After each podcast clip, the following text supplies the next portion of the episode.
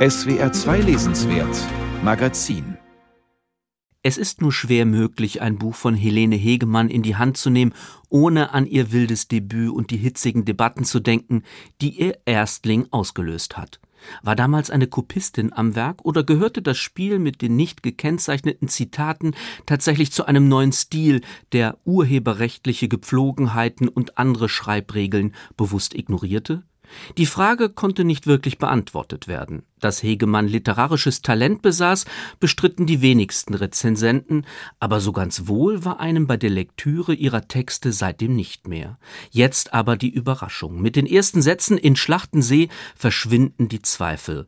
Snoopy, das Meer und ich heißt die beklemmend existenzielle und dann auch ins politisch abhebende Geschichte einer Surferin, die an der Küste von San Francisco weilt und am Telefon erfährt, wie krank ihr Vater ist. Bevor sie ihren Vater zurückruft, kippt sie verschimmelten Parmesan aus einer Metalldose auf ihr Essen. Sie weiß nicht, warum sie das tut. Sie weiß auch nicht, dass der Parmesan verschimmelt ist. Dann steht sie auf, läuft zwischen Restaurant und Surfshop auf und ab, schmiert den Sonnenbrand in ihrem Gesicht mit neonfarbener Zinksalbe ein und blickt auf die Wellen, die in der Nähe von Grönland entstanden sind und jetzt mit ihrer ganzen Gewalt auf die Sandbänke einer Touristenhochburg in Nordfrankreich knallen. Ihr Vater sagt, es gebe schlechte Neuigkeiten, unbesiegbarer Krebs, der auf die Lymphbahnen übergegangen sei. Hegemanns Sprache ist kein verbales Auskotzen mehr. Ihr Tonfall nicht nur ruppig, sondern immer auch mitfühlend. Ihre Sätze, so hat man den Eindruck, nehmen die inhaltlichen Wellenbewegungen auf, die nur vordergründig unberechenbar sind. In der Auftaktgeschichte treiben wir thematisch ein wenig ab aufs große dunkle Menschenmeer, um schließlich wieder zum Ausgangspunkt zu gelangen. Die Surferin versucht das Telefonat mit dem Vater zu verarbeiten, indem sie ein Buch über die psychologischen Voraussetzungen für den Zweiten Weltkrieg liest.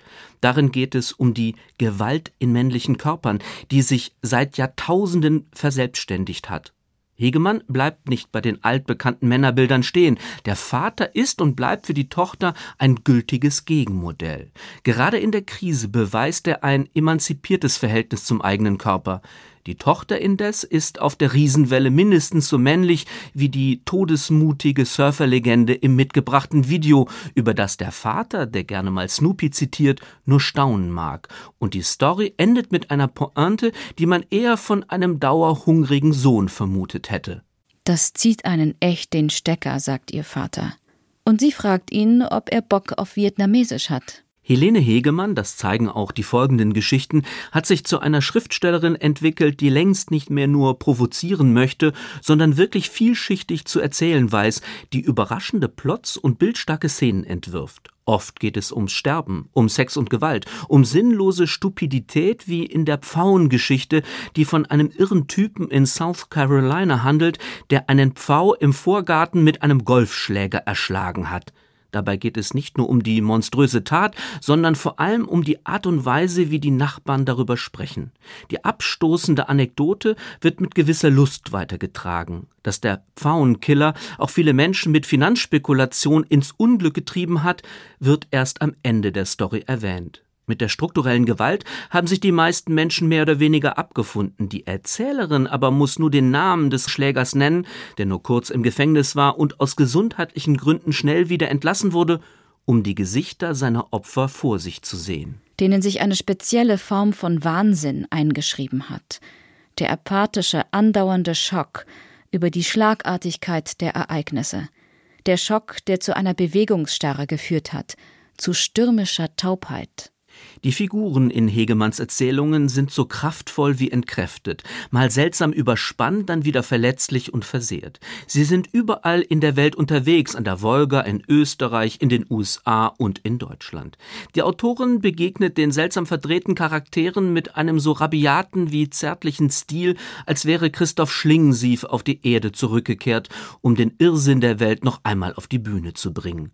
Kein Wunder hat Helene Hegemann doch als Tochter des legendären Dramaturgen Karl Hegemann die Berliner Volksbühne in ihren besten Zeiten erlebt.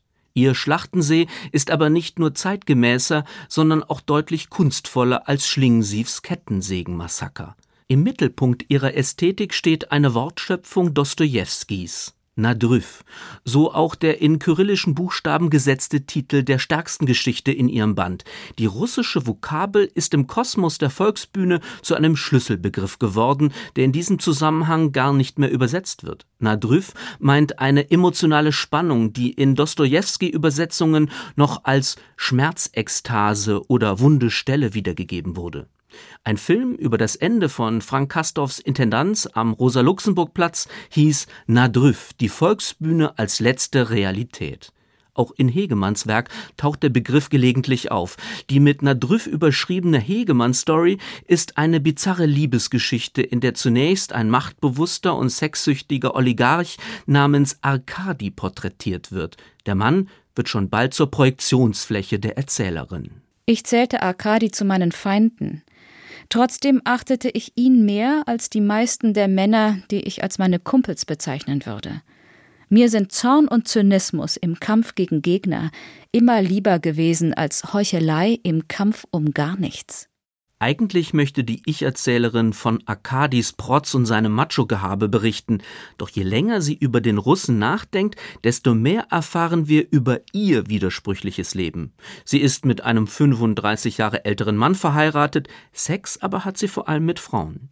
Die namenlose Erzählerin scheint äußerst klug zu sein, immerhin forscht sie im Bereich der künstlichen Intelligenz.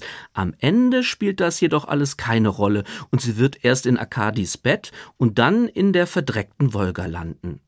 Diese Geschichte kann vielleicht als politische Allegorie gelesen werden. Im erzählerischen Kern aber steht erneut Nadrüff, jenes Gefühl der Anspannung, das alles ändert und selbst im schmerzhaften Chaos noch Schönheit aufzeigt.